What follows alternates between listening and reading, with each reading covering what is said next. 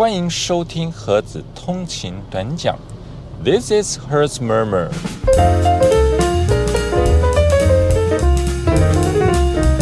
Hello，大家早安，泰嘎后，我是盒子。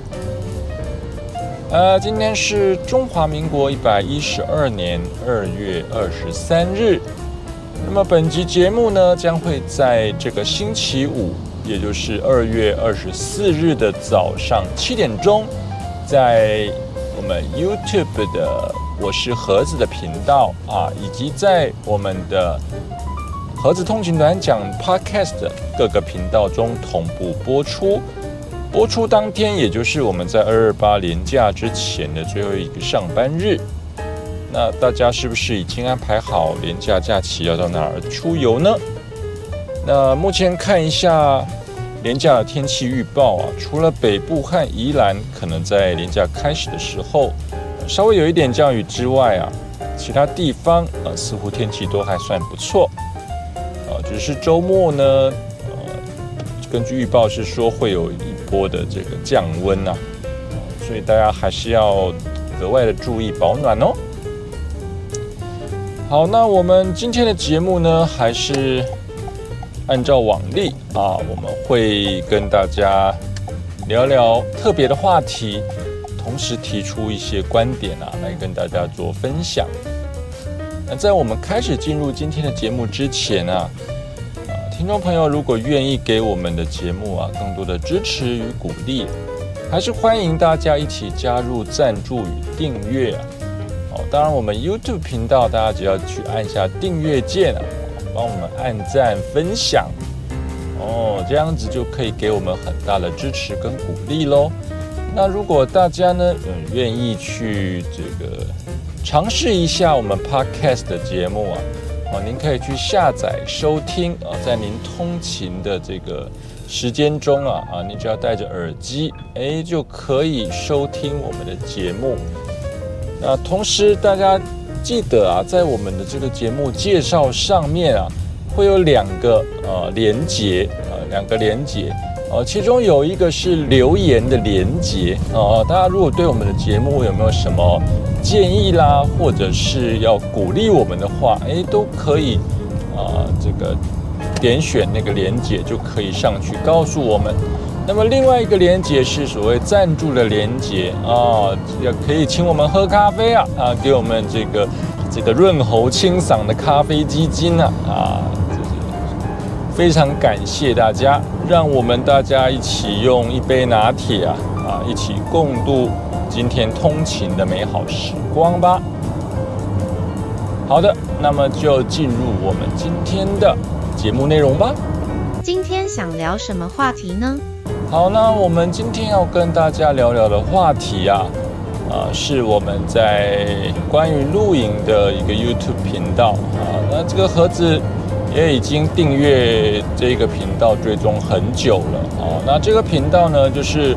我们的这个 Campfire 萤火部落哦，也就是我们大家熟知的这个露营达人达哥啊，他的频道。那这是一个非常非常优质的频道啊！哦，对于你如果是想要学习呃露营相关的知识啦，或者你只是想要单纯的看看这个这个人家露营的状况啊，或者是欣赏美好的风景，呃，感受这种诶轻松惬意的氛围啊，其实从达哥的频道中啊，诶，你可以学习到很多东西。那我们今天想要聊的是达哥，呃，这一段时间以来曾经发布的一部影片，哦，他的影片的这个内容主要是讲说，呃，露营车购车半年的一个心得啊，啊，影片中没提过的那些缺点，呃，也就是我们常常看到，诶。有些人他真的就是诶开着露营车诶，然后就到处这个玩耍、露营啊，然后其实从影片中你都可以看到这个整个感觉非常的写意呀，哦，就是好像诶时间凝结的感觉啊，时间过得非常非常的慢，那同时这个景色非常的漂亮啊，整个人非常放松的感觉。那达哥在这一部影片中，其实他就是要跟大家讲说，诶，在这样的影片背后啊啊，其实有一些有一些是属于露营车的缺点啊啊，其实在影片中并没有被拍摄出来啊。那达哥就跟大家做分享啊，那我们今天就来看一下。这个达哥他所说的这个露营车的缺点呢，哎，到底是有哪些呢？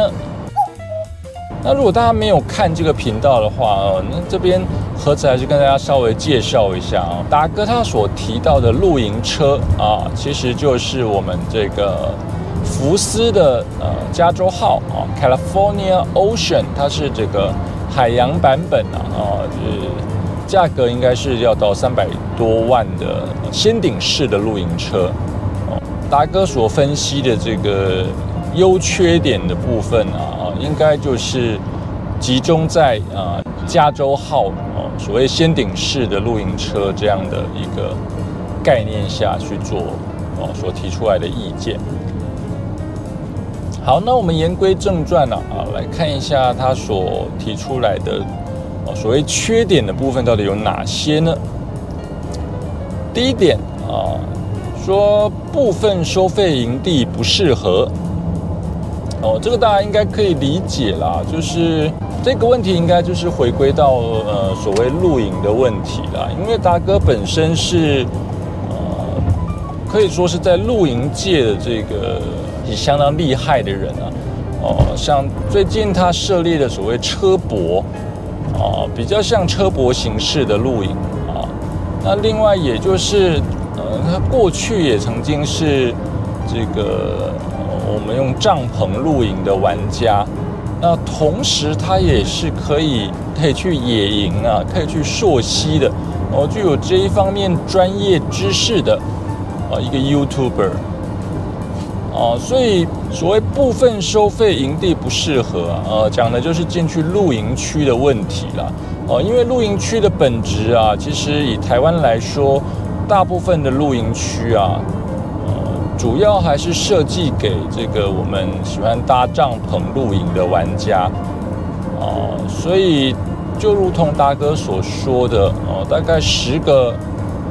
呃。所谓收费的营地啊，大概就会有五个是属于那种草皮形式的哦，它没有办法把露营车啊停到呃你预计要这个可能要搭帐的地方哦，它还是哎，譬如说车子要停在这个路边，或者是统一有一个停车场给你停车哦，因为毕竟呃。就算你是去这个搭帐篷露营啊，你还是必须要开车去吗？啊，所以意思应该是说，你没有办法把你的这个车子停放到大家的这个帐篷区啊，因为毕竟对于我们露营车的玩家来说啊，无论你是先顶式的露营车，或者是呃承载式露营车、拖吊式露营车，或者是自走式露营车，哦，其。呃，露营车的本体啊，就相当于我们这个呃帐篷嘛，就相当于我们的帐篷。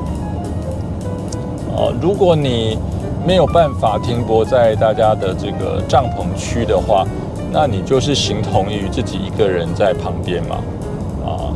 那就没有办法参与到露营了，啊，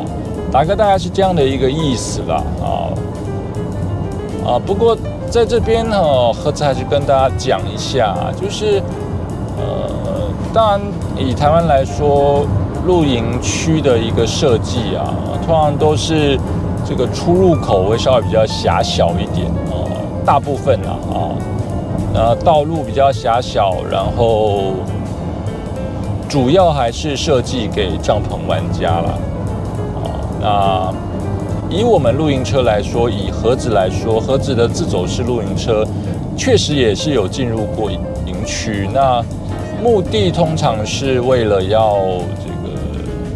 呃稍微比较轻松的哦，应该是说更加轻松的休息哦。当然，同时是为了要这个整补了啊，因为可以在露营区哦补个水、补个电啊。那除此之外，露营车应该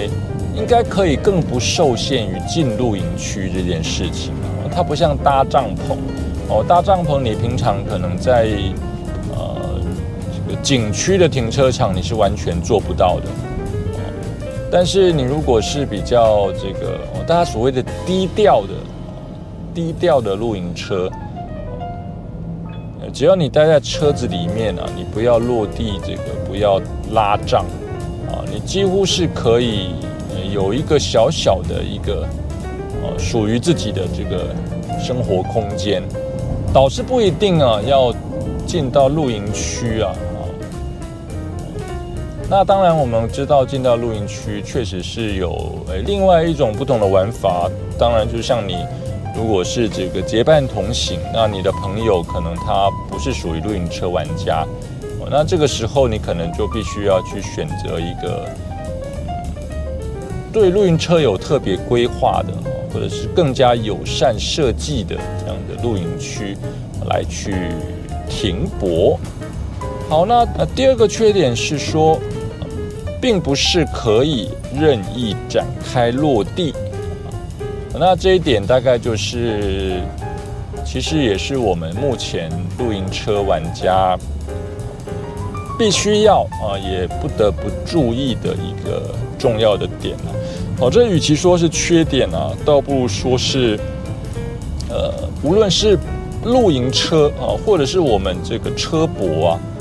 哦，它可能呃。在车上其实是不具有像是上厕所、洗澡啊啊这一些比较呃舒服的这样的设备的车子哦，它单纯就是可以睡觉啊，或者是在里面可以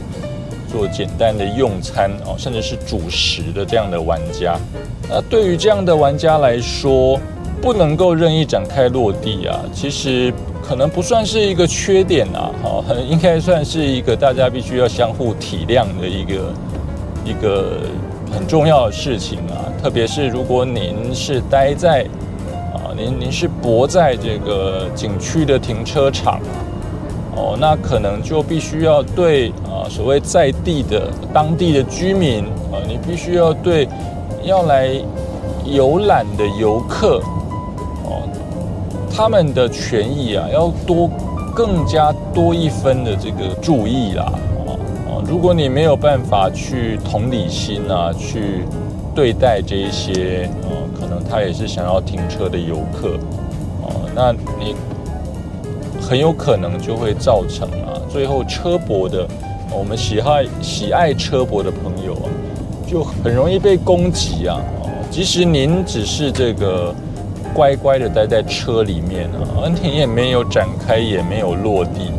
啊，你可能就会被攻击。所以这个缺点来说，呃，也确实是啦。因为以这个盒子来说，我们的盒子号啊是自走式露营车，那我们的车边帐啊啊，其实从我们交车出游之后啊，车边帐打开的次数真的是。手指头可以数得出来的，当然原因就是在很多的场地确实没有办法做开帐这样的动作。你如果在停车场做开帐的话，很明显的就会占呃占据到另外一个停车格。所以大家可以想啦，即便是你乖乖的停在你的这个停车格中，都有可能被人家认为是你是占据停车格。即便你只是乖乖的跟人家一样乖乖的停在停车格中，然后你可能就是去景区游览啦，哦，你可能就是去觅食啦，跟人家开房车的一模一样，可是还是会被人家有被人家指责的可能啊，那更不用说你今天是呃高调的把你的车边帐打开，哦，甚至在外面摆桌子落地啊泡茶煮咖啡。一来就是他可能也会违反了当地的这个相关规定啊。对于其他呃想要使用停车场的这个人来说啊，哦，其实都是一件不是很好的事情了啊。所以，诶，这个大概是我们对于这一个啊所谓缺点的一个看法。好，那第三点呢？啊，达哥是说不适合四人以上家庭啊，这个大家是可以感同身受的。一般的像是修旅车啦，或者是箱型车，或者是像哦，即使是这么高档的，所谓福斯的这个 California 这个加州号，它已经是很漂亮、很昂贵的先顶式房车了。哦，它因为它还是受限于车内的空间嘛，你必须要把这个先顶打开之后，你才能够在车内直立。车内的空间再大，你如果挤四个大人，啊，其实会几乎是完全没有回旋的空间。这个大概是大家可以体会的缺点啦。当然也可能跟这一个车子的原始设计是有关的啊。它大概就是没有办法。同时让数个大人啊，在这一部车内啊，哦，有露营的感觉。其实你也可以想象啊，就是我们常常说，我们刚刚所说啊，露营车啊，啊，它就像是什么？露营车的本体啊，其实它就像是一个帐篷。如果不要搭客厅帐啊，你如果不要另外搭设备的话，纯粹是纯粹是像我们登山去搭那种帐篷。你是不是也没有办法挤下太太多人？那同时哦，你就算可以挤到三四个大人好了，进到帐篷之后，除了睡觉之外，你大概也只能坐着嘛，啊，聊聊天嘛，你也绝对不可能在帐篷内煮食嘛，啊，你也不可能在帐篷内这个玩耍嘛，哦，甚至有的时候睡觉啊，呃，连翻个身可能都会撞到。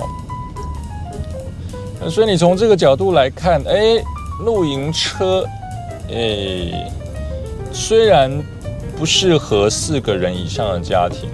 但是就空间来说啊，哎，其实它还算是蛮舒服的啦，还算是蛮舒服的啦。啊，你如果从这个单纯从一个帐篷的角度去看的话，啊，其实没有你想象的这个呃这么的艰巨啊。好。那我们再看下一个啦，就是他说车边帐无法挡风雨，那当然这也受限于目前我们车边帐的这个技术上的问题。那市面上其实也很多备品啊，它是可以让你把这个车边帐的三个面啊，能够有这个布幕啊，可以把它给封起来，应该是说可以帮你遮风避雨啊。让你在车边帐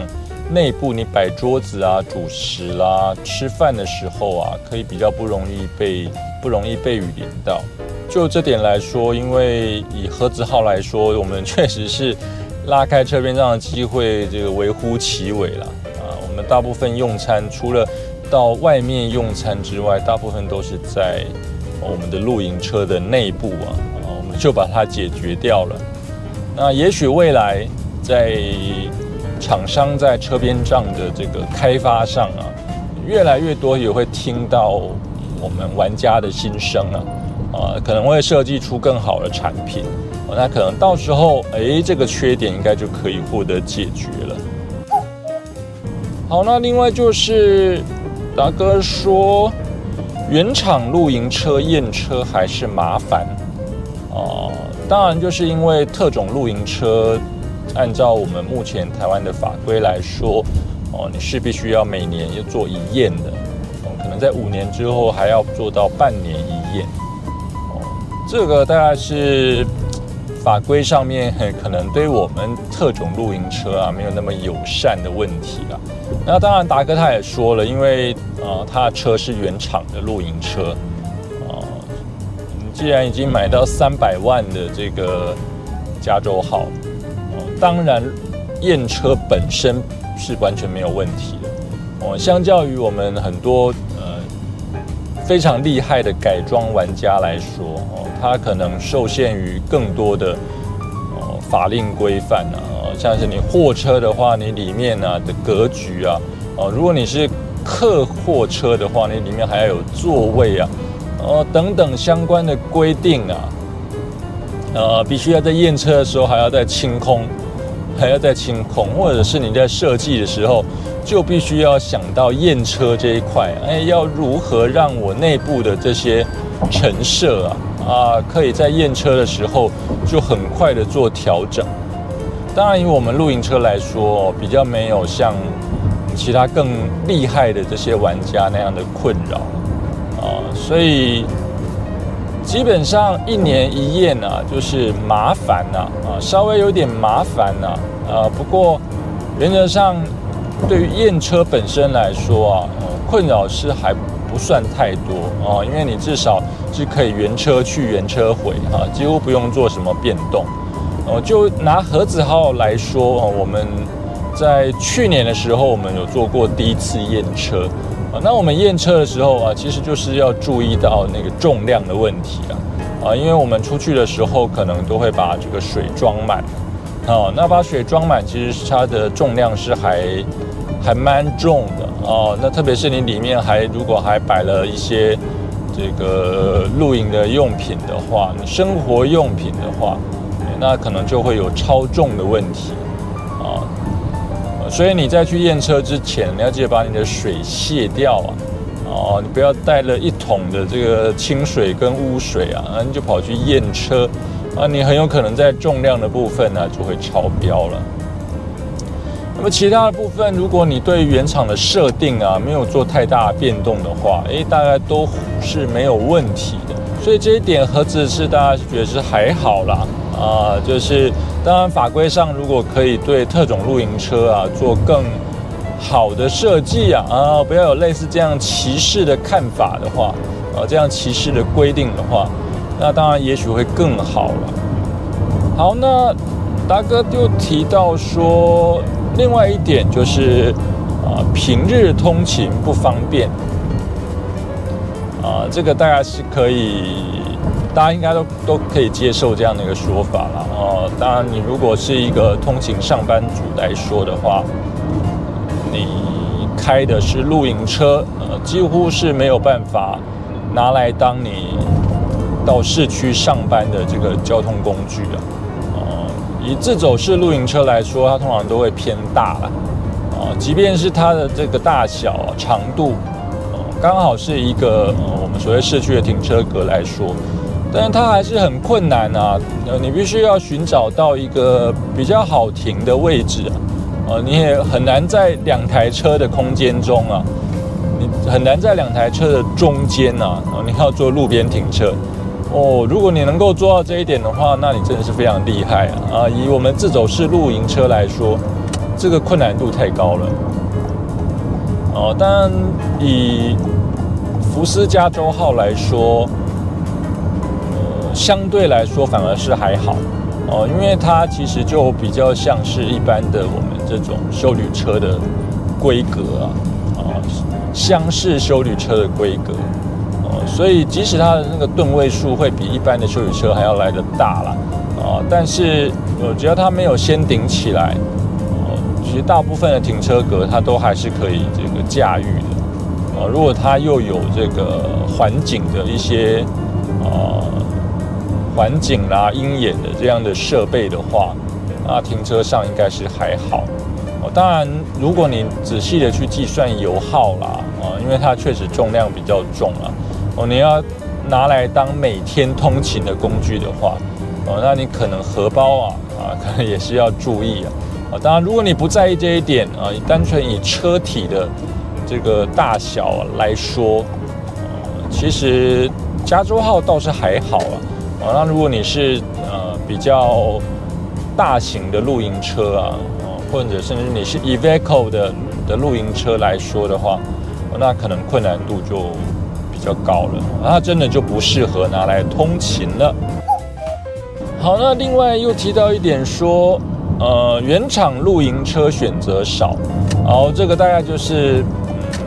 台湾目前。呃，在露营车市场上面的一个困境啊，当然最大一部分应该还是来自于法规上的限制了。哦，因为法规上的限制多了，哦，法规上的限制多，以至于啊，哦，愿意在这一块呃做开发、做耕耘的厂商啊，它必须要投注的成本啊，哦，相对的也更高哦。那产品稀少，价格啊就一直降不下来啊。也就是我们常常会说，以同样的价格去这个买露营车来说的话，诶，确实在中国大陆啊，你能够买到的露营车啊，这个大多了，漂亮多了，设备又完整，对不对？那当然。为了要应对这样的法令上面的规范，所以也造就了很多的这个 DIY 的车博的玩家，然后他可能就哎激发出自己这个在工艺上啊，在这个电路设计上啊的潜能啊，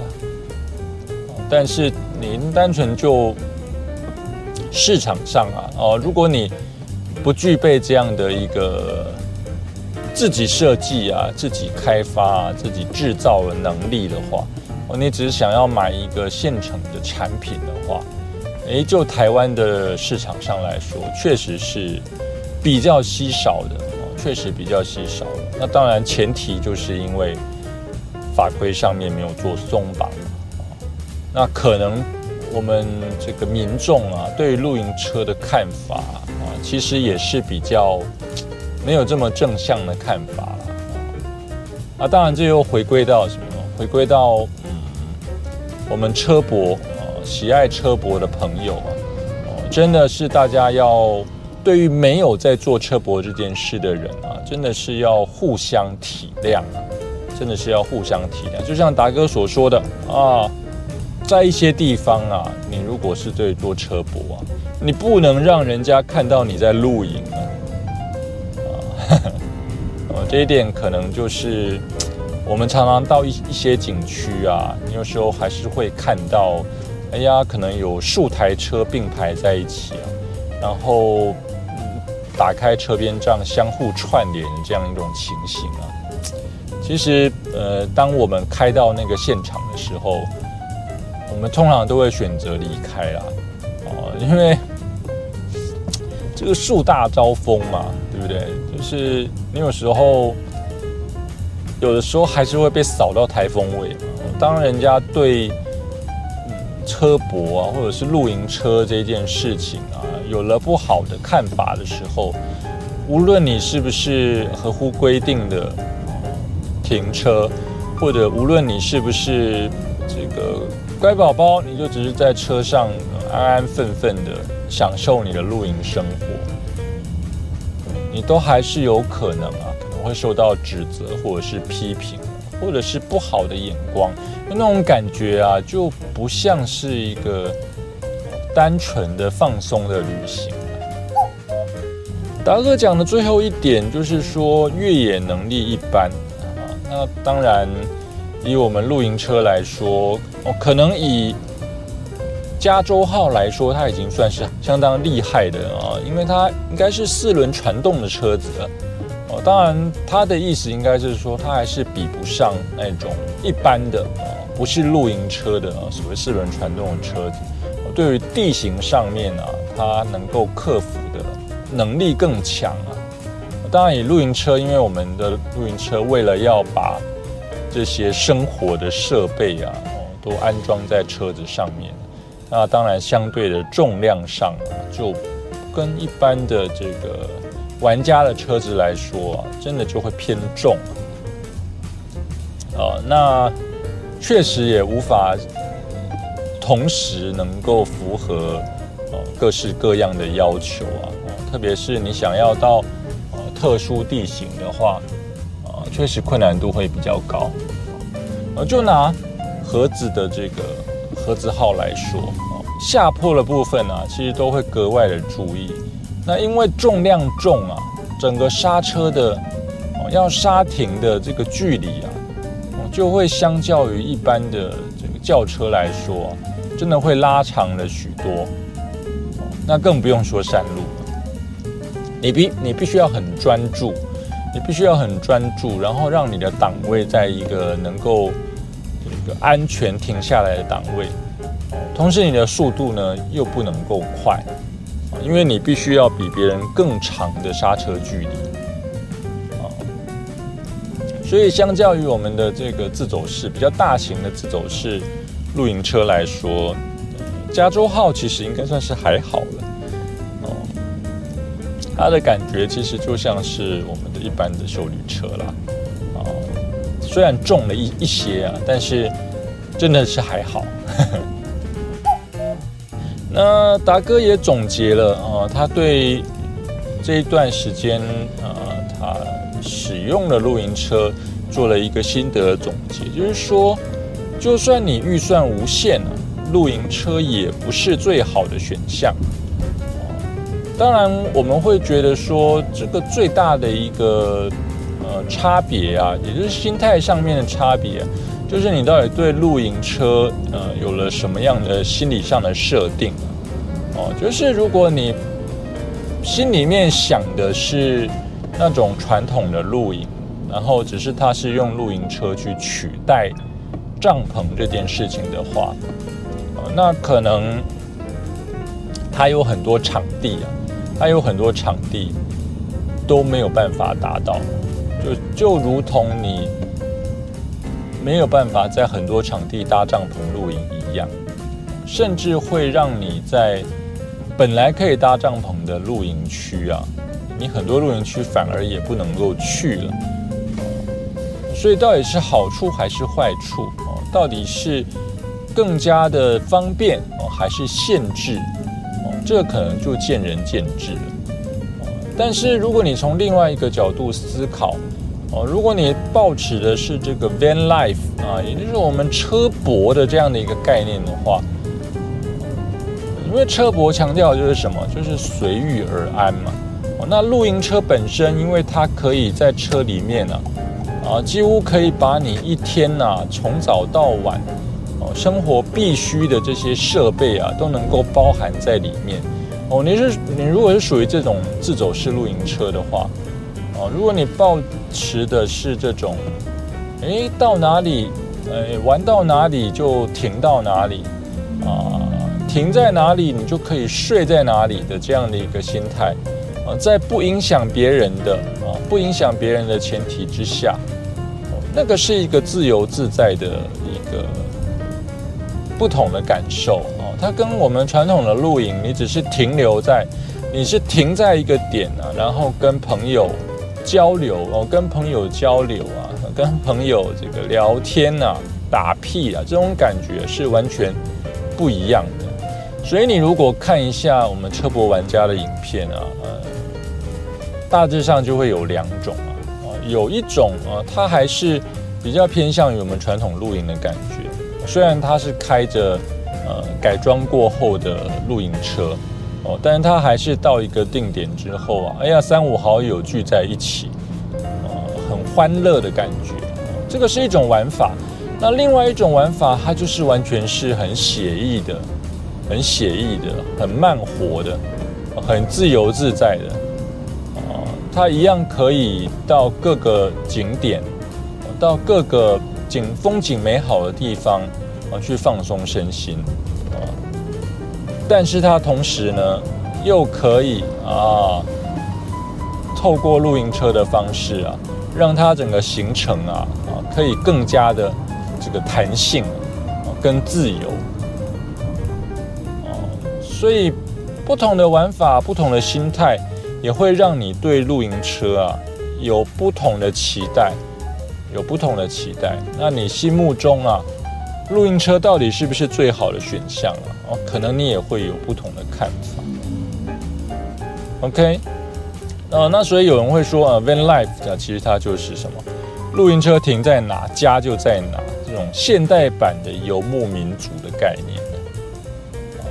那如果你是抱持这样的想法的话，诶，露营车其实就是一个蛮不错的一个选项。好，那这就是我们今天跟大家聊的一个话题啦，也就是跟我们的露营车比较相关的话题啊。也希望呃大家在二二八年假的时候啊啊，无论您是选择要出去车泊露营啊，还是你只是要这个到处观光游览啊啊，都可以一路上啊平平安安、开开心心的。好，那我们今天的节目就到此结束。今天的影片到此结束。喜欢我们的影片，请记得按赞、订阅以及分享。我们下期见，拜拜。嘿。